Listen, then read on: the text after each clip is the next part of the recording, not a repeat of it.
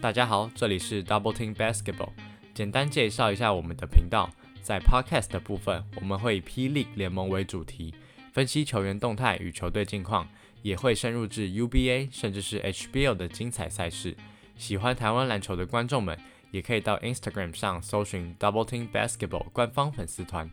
我们每周会不定期的发一篇分析文章，按下追踪后，也可以最快接收到节目上架的通知。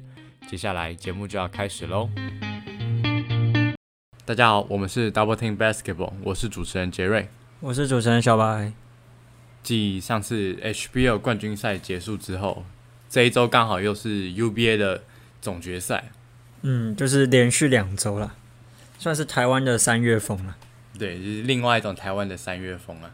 那说到三月风，顺便提一下好了，马建豪他有在三月风上场了几分钟？五分钟是不是？好，六分钟。他打的那一队是冈萨嘎，冈萨嘎大学是全美第一啊，所以输球不太意外。但是他有跟一个应该是今年前前三顺位了，应不不见得是状元，不一定是状元。对，今年的状元比较。NBA 的状元比较还没确定，而且以他的呼声，目前应该算是第二。第二，对，但至少是就是前三啦。三，对，以目前来讲，对，至少有对到啊，也是一个蛮好的经验呐。那我们回归到台湾的 UBA，其实今年的冠军就跟小白讲一样，上一集有讲过嘛，大概就正大十拿九稳。那小白，你觉得这次的 UBA 总冠军赛？还有季军赛，你觉得怎么样？哪些球员是特别亮眼的？毕竟他们之后有可能都是要进到 P League 这个联盟来做选秀嘛。虽然 MVP 是给王凯玉，王凯玉是正大的一个前锋，一百九十公分，然后他今年把这个三分线就是越投越多，射程也越来越好了。如果有看总冠军赛的话，其实就知道他的三分球真的算是帮助整个正大很大。但我觉得还是要提，就是有爱者，有爱者不管是在大一还是大二，都展现了就是完全已经超越这个层级的水平了。虽然连续两年 MVP 都不是他，但都是算是第二名吧。如果在媒体票选的话，他都有资格去拿这个 MVP 的。你要一场比赛传十十八助攻，而且这是在学生成绩，其实非常不容易啊。嗯，而且有爱者今年这两年，就是他其实几乎。南瓜了很多的奖项，包括什么？我记得助攻和超级。对啊，助攻王跟超级王其实也都是他南瓜的。题外话，你觉得他有没有可能跳级？好像 UBA 有规定说要念完三年才可以，所以他应该是不能跳的。哦，对，所以还要再打一年的意思。嗯，可是我认为啊，如果明年，哎，这样是明年对不对？明年，明年，明年选秀的话。没有意外的状元应该是他，他是每一队都想要的一个球员。你可以把他视为打球更灵活的陈佑伟，但是他的问题就是，其实也跟佑伟一样，就是三分球，而且他今年有越 越投越少的一个趋势。他今年才出手十八次才命中三球，这可能是他很大的一个挑战。但是以他现有的能力或是技能包，其实都是满的，不管是。组织能力、传球能力，或者是攻击篮筐、进攻牵引能力，其实都是非常好的。就算他的外线这么的不灵光，可是以他现有的技能来讲，他依旧会是那一届非常球队想要的一个人选之一。嗯，一定是。讲到政治大学，今年要投入选秀的，应该就有一个选秀大物张镇雅。那你觉得张镇雅在今年的表现？还这个赛季的表现，你觉得怎么样？张镇雅其实今年最大的改变啊，就是他把他的身体素质又往上了一个层级，然后在打法上，他不太会只局限于外线，然后在整个禁区其实打法也更强势。但他终究来讲，他其实算是一个已经被定型的一个球员了，就是算是一个外围的高炮塔。那他的三分球其实真的真的很稳。对我来讲，他给我有一种越来越有一点减号的那种既视感。当然，可能灵活度上并没有减号这么的出色，可是身材上吧，或者是说打四号位的习惯度，他是不会输给减号的。他的模板，我是觉得可以往减号去做发展的，就蛮像他的学长陈子威啊。呃，对，他的老师啊，对对。那你会不会觉得张镇雅，就像你讲的，他是一个高炮台类型的球员，会不会跟朱云豪有一点相似？呃，朱云豪来讲，我认为还是有点不太一样。朱云豪其实有点是偏三四号游走这种类型的球员。那因为他是在践行，所以一定会固定摆在四号位。好处是说，现在他在新竹工程师，我们比较担心的这种所谓的外围脚步跟防这个问题没有被放大出来了。所以相对来讲，朱云豪是可以游走在三号、四号位。张镇雅可能比较难去走到三号位。他比较是定型在一个四号位，但是他的外围是比朱云豪稳定很多个层次的。虽然可能不会像朱云豪可以投这种超大号三分球，可是他在三分线，不管是跑动中的三分球投篮，或者是 catch and shoot 的定点三分球投篮，他在三分线上的得分手段，整个的稳定度都是比朱云豪来的好蛮多的。因为我觉得像张镇雅这样子的球员，其实就是以后可能也就是打到四号位的位置，他的优点其实跟我们现在。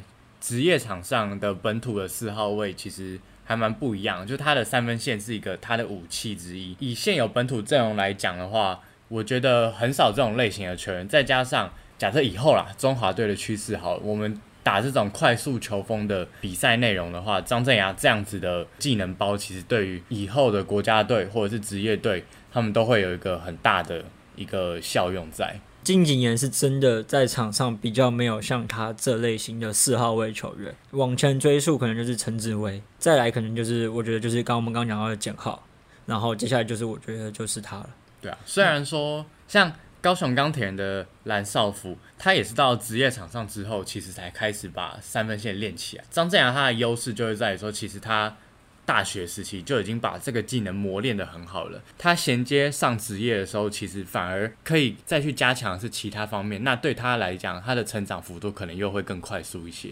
他比较可惜的地方就是他没有成功转到三号位了。嗯嗯，但是他的整个在外围的防守脚步，或者是切入的进攻脚步，他有在。训练和磨练，只是效果都不是很好。像以他的切入来讲，他就是右切的能力大于左切太多了，所以会变成说他左手比较不灵光的情况下，他只能。多半都是从右边切入，那这样对防守者来讲，他的判断就是非常容易的。进攻来讲就会比较受限住。嗯，然后在防守上，他的重心还是太高了，所以让他去对位到小的三号位，这会是一个很大的问题。这个问题会比朱云豪是来的大一点。不管怎么样，其实张镇雅在明年，哎，今年呐，今年的选秀来讲，他都会是一个。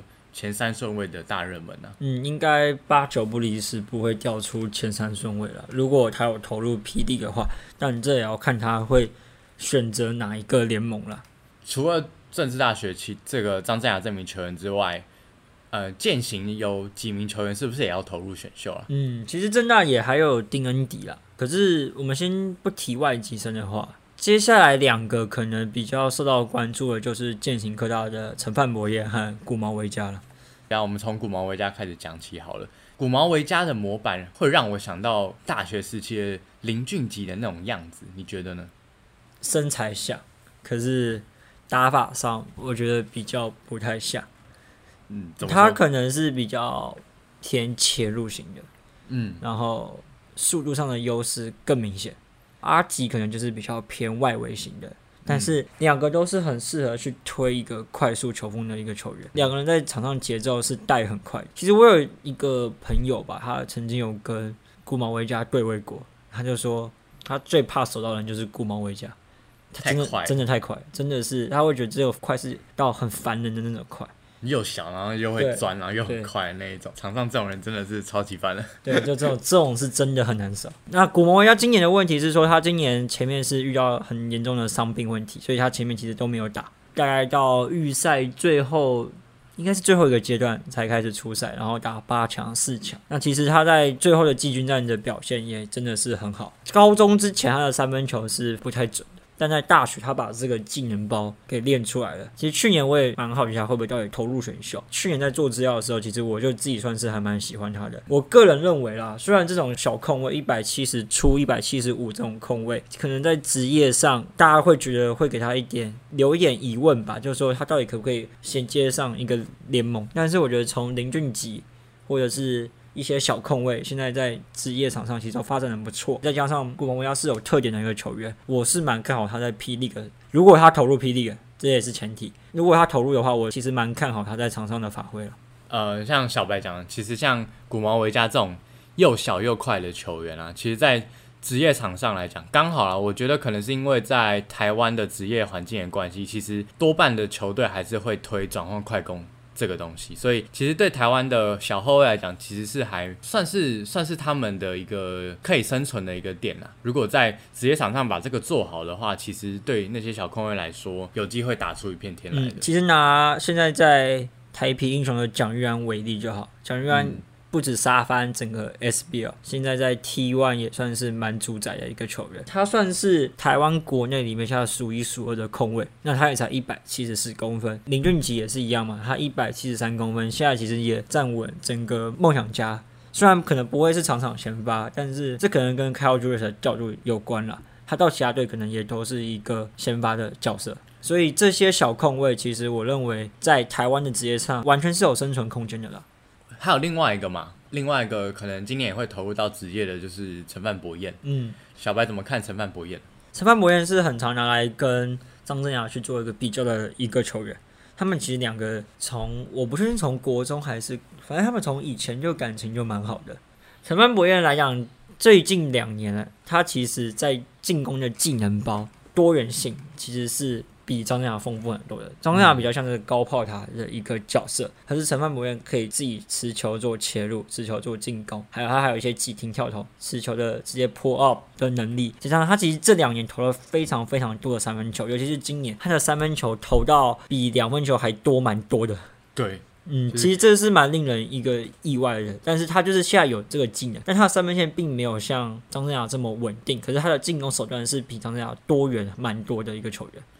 对，所以，我我觉得像陈范博彦这样的例子啊，还有张镇雅这样的例子，他们在大学时期，其实甚至是学校教练团在设定上面，其实都有为他们在未来之后，如果要进职业的话做调整去做准备。这两个就是蛮明显的例子，是像三分球这一块，其实两个人都有开发出自己的投射能力出来。那像陈范博彦的话，我觉得蛮令我意外的是，以他这种身高，其实他做出来的动作就是。很不像他那个身高会做出来动作，像是什么横移的跳投、step back 这种。这种的投篮方式，我觉得在台湾又是这种身高，其实真的蛮也是很少见的。嗯，陈范博彦其实在高中是比较没有所谓的三分球能力的，相对张镇雅，张镇雅是在高中其实他就养出一个三分线了。陈范博彦算是后天苦练的，整个命中率是比张镇雅来讲是比较不出色的，可是他的进攻手段就是我们刚讲，就是比张镇雅多，进攻手段多，再加上他的灵活性又比张镇雅好一点的情况下，他是有本钱去转移到三号位的。所以，如果要我选的话，我们选一个状元来看的话，张镇雅的可塑性会比陈范博彦再低一点。陈范博彦的可塑性会比较高啦，你可以给他比较多想象的是，他虽然现在是四号位，但是他可能以后可以转到三号。但张镇雅比较是定型在四号。如果你是球团的话，你觉得你会偏向选谁？先看队形。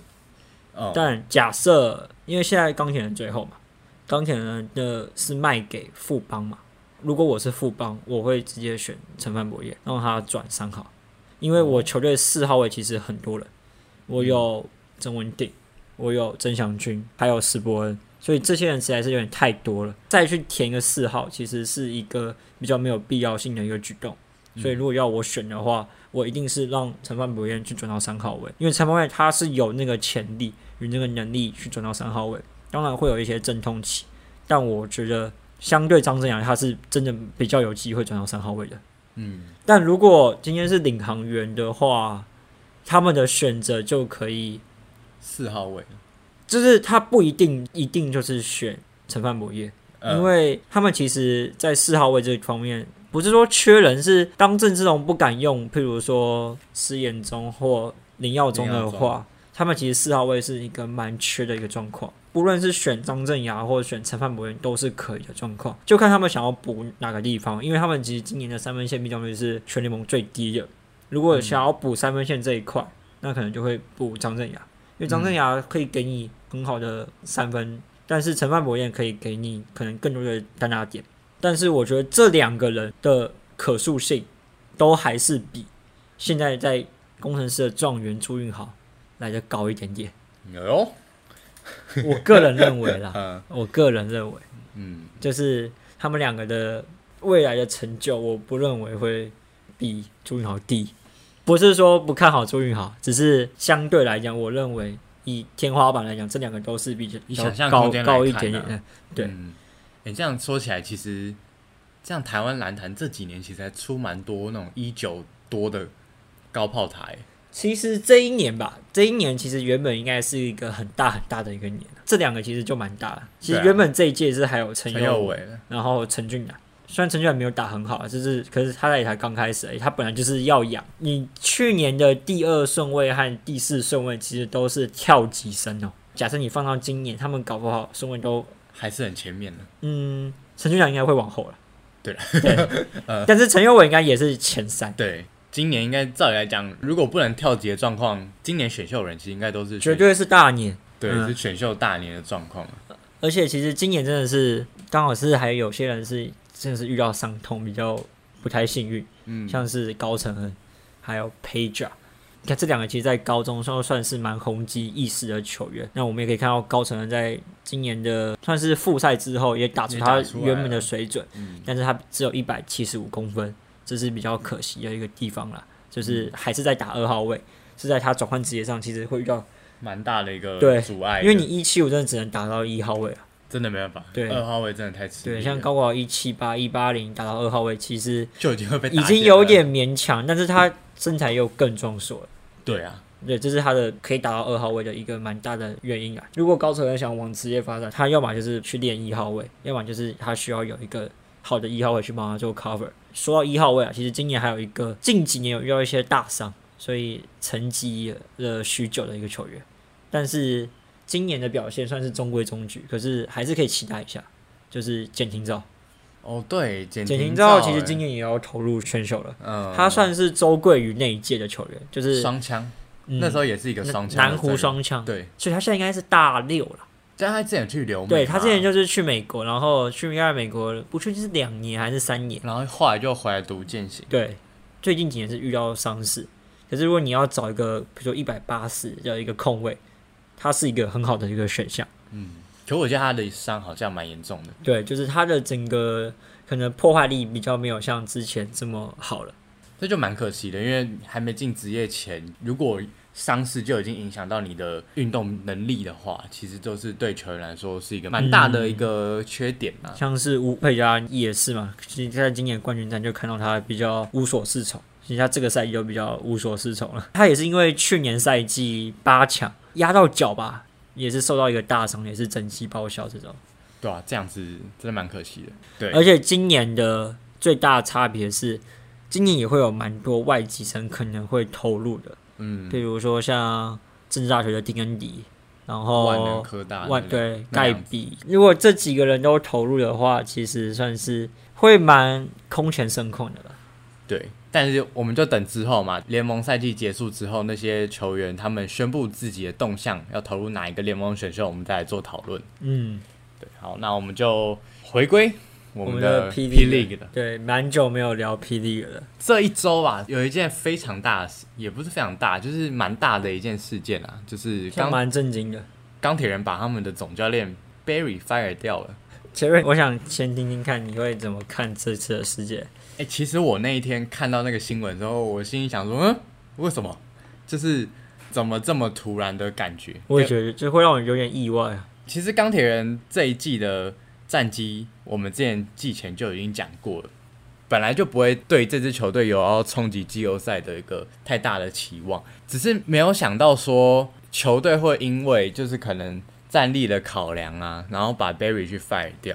那因为 Barry 其实他本来就是一个，他也今年才加入钢铁人啊，那我会觉得说，诶，为什么球队在第一年你才刚成军的时候，你中间就把 Barry 换掉了？Barry 可能还在试图找出这个球队最好的点是什么，还没找到就不见了。那我觉得是蛮可惜的啊。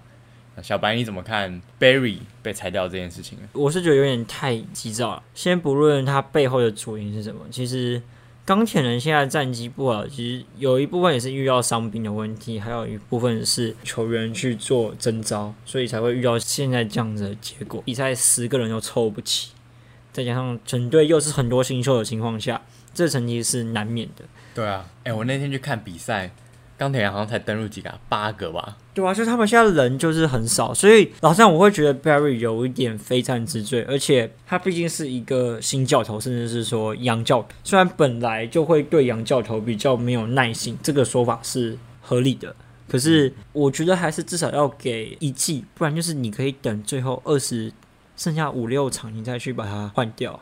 你现在去把它换掉，我认为对他来讲是不公平的。他现在人就真的少。而且他也不是说没有带出球队的一波高潮过，有一部分应该是年前也打得还不错嘛。他就是正中最大咖吕正如受伤嘛。那你说制服组有没有帮忙补强？其实是有帮忙补强的，可是人也还没到、对啊，，人也还没到啊。然后你又换了这么多洋将，然后又有一个洋将又刚好受伤了，布朗也受伤对，嘛甚至他们最重要的洋将就是也受伤了，这是他的错吗？我觉得这样换还是有点太急躁了啦。我觉得其实我觉得换教练的时间点太奇怪了。你现在换教练的意义是什么？是想要让球队的战绩更提升吗？还是为了下一季做准备？很奇怪吧？好，我为了这一季，假设我想要冲更前面的名次来讲，可是以目前钢铁人的阵容名单、伤兵问题，其实我觉得要冲到季后赛是真的蛮困难的。那如果说为下一季做准备的话，现在这个时间点换会不会也太早了一点？嗯，我觉得这可能就是一些我们内部比较不太知道的事情，或者是说沟通不良吧。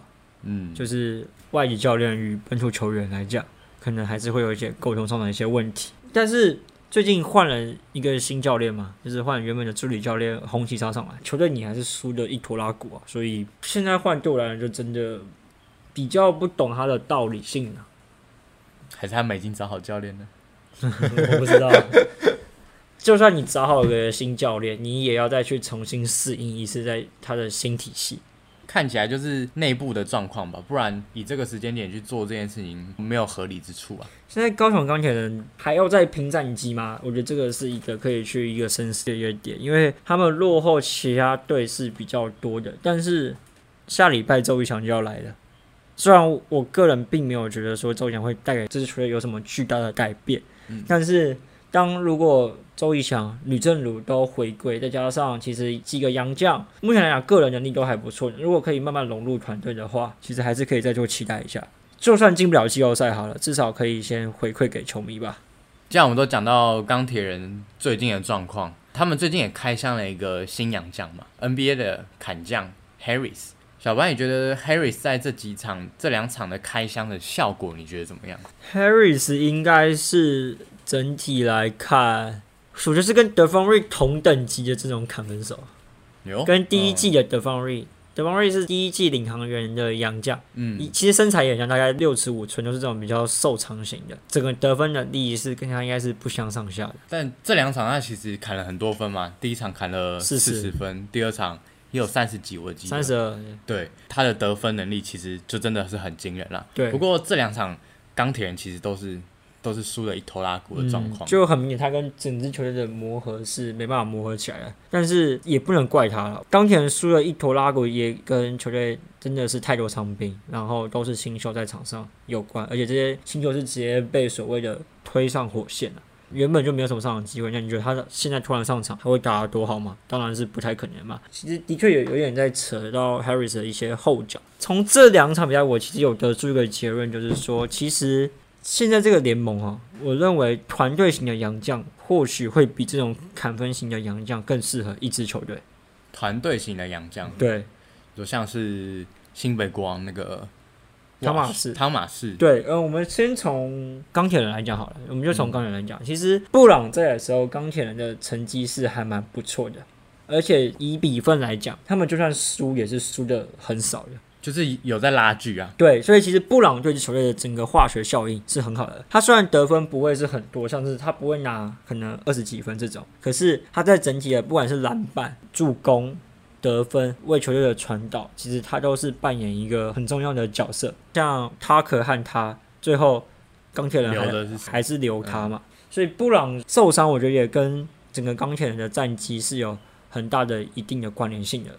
回到你刚刚讲的 Thomas Walsh，其实从麦卡洛和 Thomas Walsh，如果你要比这两个对国王的重要性，很明显嘛，应该是 Thomas Walsh 吧。Walsh 一开始来的时候，他只有单阳将，可是呢，国王一开始是三连胜嘛。Thomas Walsh 整个也是帮国王的进攻变得非常顺畅，他的整个策应能力，还有他在高位的一些手段，都对整个球队都有很大的帮助。一样的点可以来到桃园领航员身上，像是乔丹和罗宾森，如果你们去细看，就可以发现，其实郑重在第四节宁愿是摆乔丹，而不是摆罗宾森。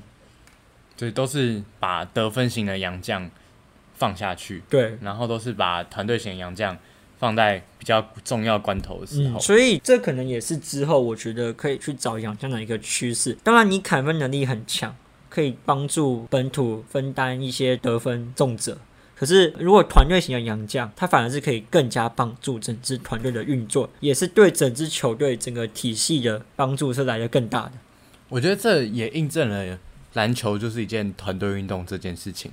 很明显，这几个洋将就是有没有他在场上的时候，呃，球队的差别会是多少？而且我觉得还有一点是，那种爆砍分的砍分型的砍将，在场上的时候，其实对他们得分虽然多，可是某种层面上面，他们也会压缩到整支球队的球的流动性。虽然说拿这几场钢铁人来讲有点不准啊，但是你会发现。Harris 一球在手的时候，其实他们球的流动性是很差的。他虽然能够要到犯规，可是没有办法让整支球队的进攻的节奏整个拉上来，没有让球队处在一个人人皆兵的状况之下。等到砍将一熄火之后，其他本土球员就完全没有办法衔接那个得分的空档，那整支球队的整个分差就会在这时候直接被拉开了。嗯，但 Harris 打球是真的好看了。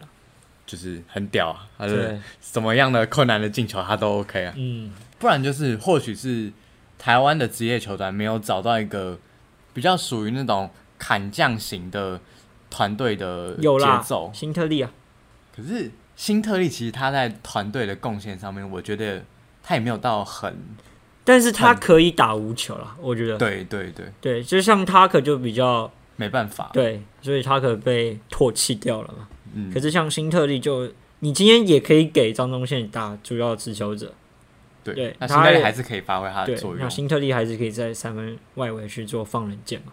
但我觉得钢铁人就是他还是可以去期待一下，毕竟周强要回来了嘛。我还是希望说他不要太快放弃这整个赛季。因为陈佑伟也还在成长，虽然陈佑伟这两场打得不好，啊上礼他拜被我夸奖一下，就直接被我毒奶掉，怎么这样子？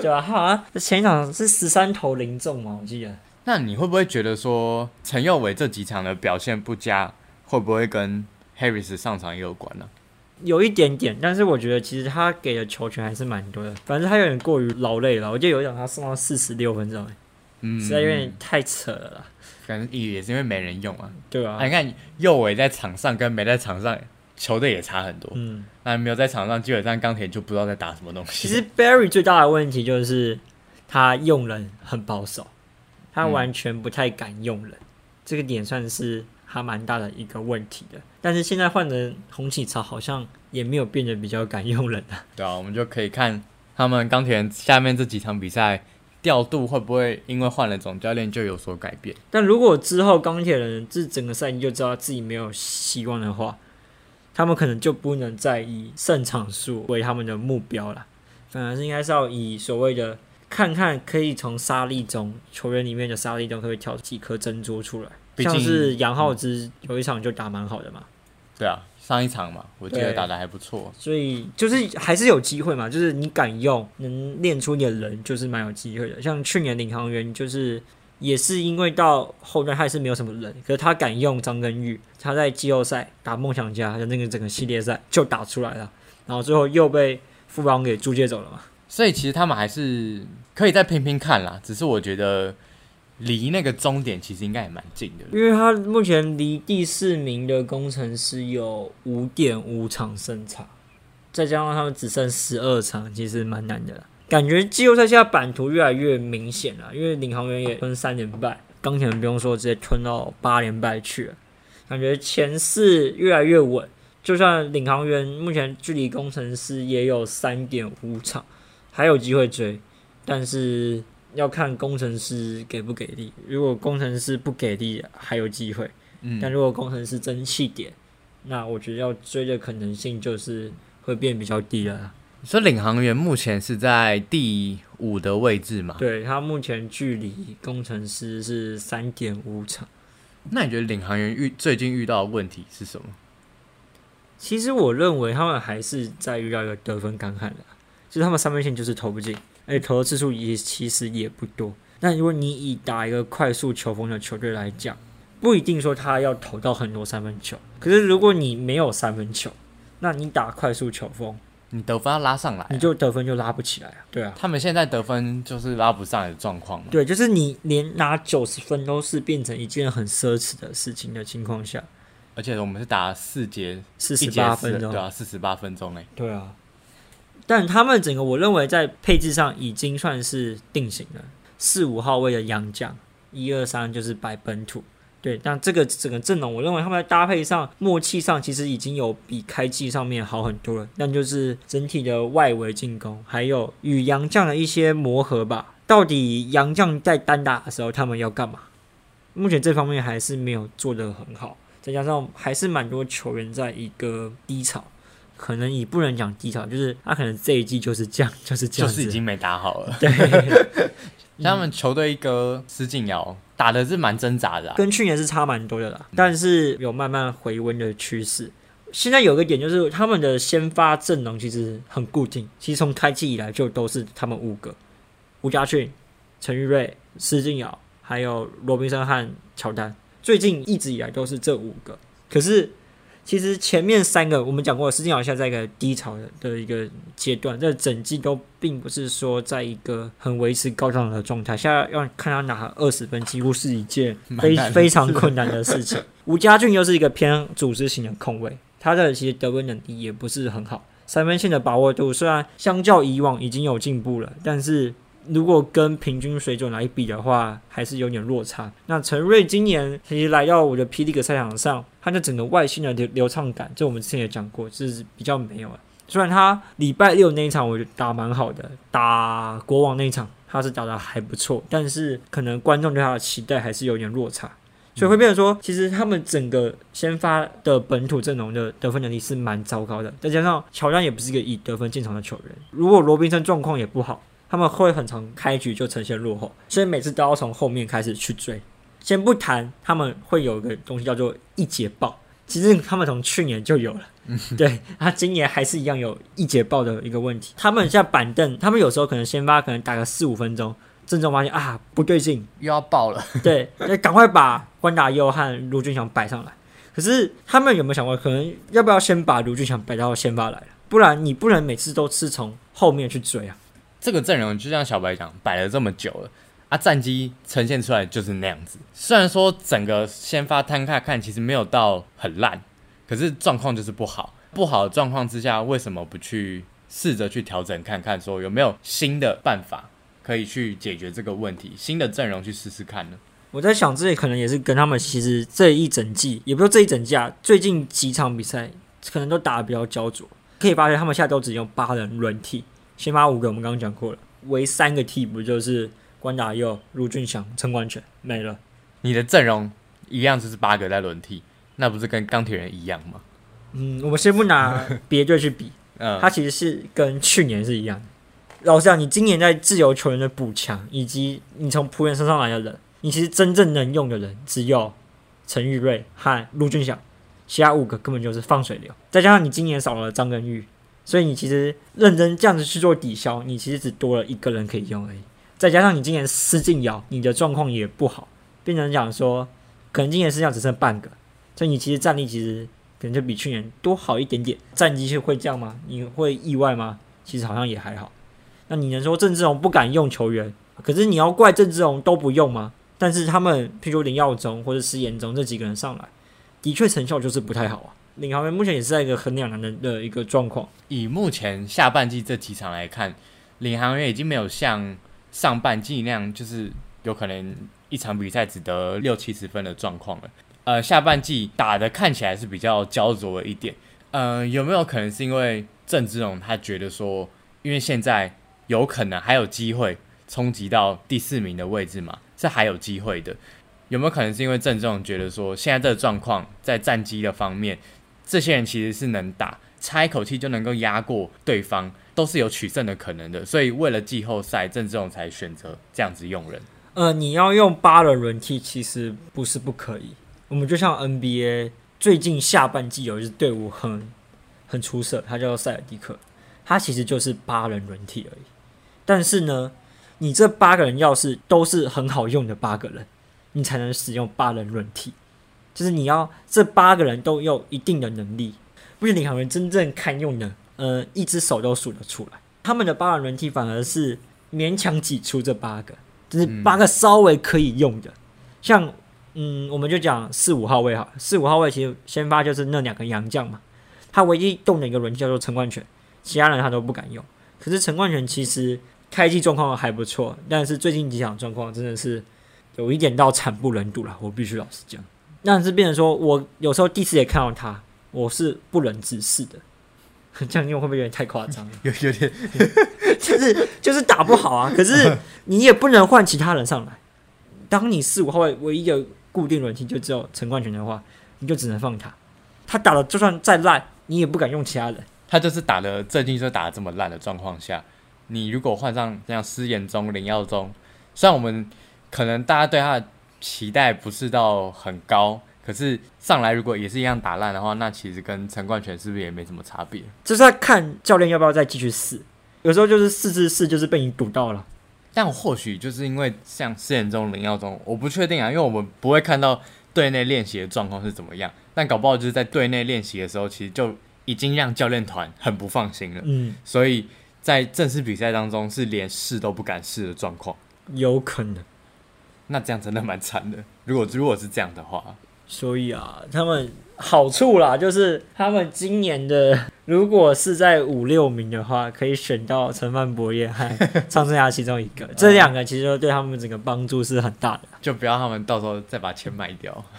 他们现在有两个首轮签嘛，一个是国王的，然后一个是一个是他们的。哦，他其实也可以去做一个补强，就是说外籍生啊，外籍生也是可以他们去考虑的。其实这点就是我觉得反而是去年国王和钢铁人哦，尤其是钢铁人选的最不好的点是说，他们硬去选了一个外籍生，尤其是钢铁人，你选个戴瑞腾哈，我不确定后段选秀的保护年限是多少，但假设如果钢铁人选秀中可以选到一个大块头，对支球队会有帮助的。国王的话，我们其实去年有讲过嘛，其实我们比较不解的，这个没有在节目上讲过。但是我记得我们在还没开始之前，我们都很怀疑说，涅欧马有这么前面吗？对不对？对对对对对，你记得吗？那时候我们私下讨论，对，就我们说，为什么大家都把尼欧马排在这么前面？如果我今年像是丁恩迪啊，或者是丹尼尔有投入选秀的话，他们其实等级都是比尼欧马再高一个层级的。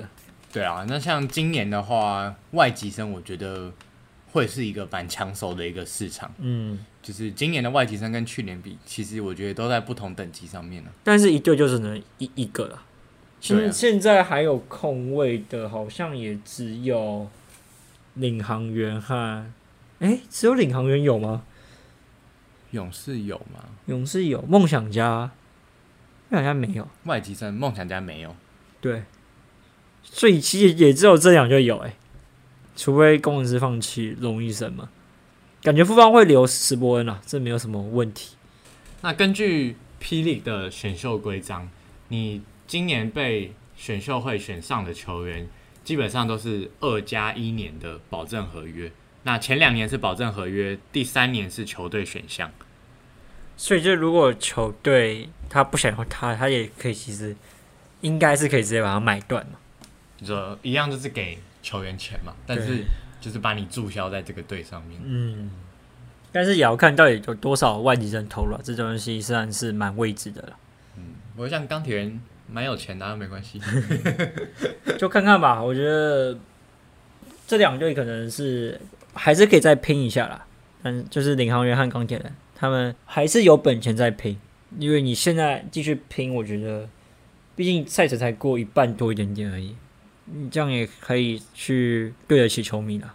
如果是身为那两队的球迷，这一季应该看的也是蛮难过的，因为你其实还没有绝望啊。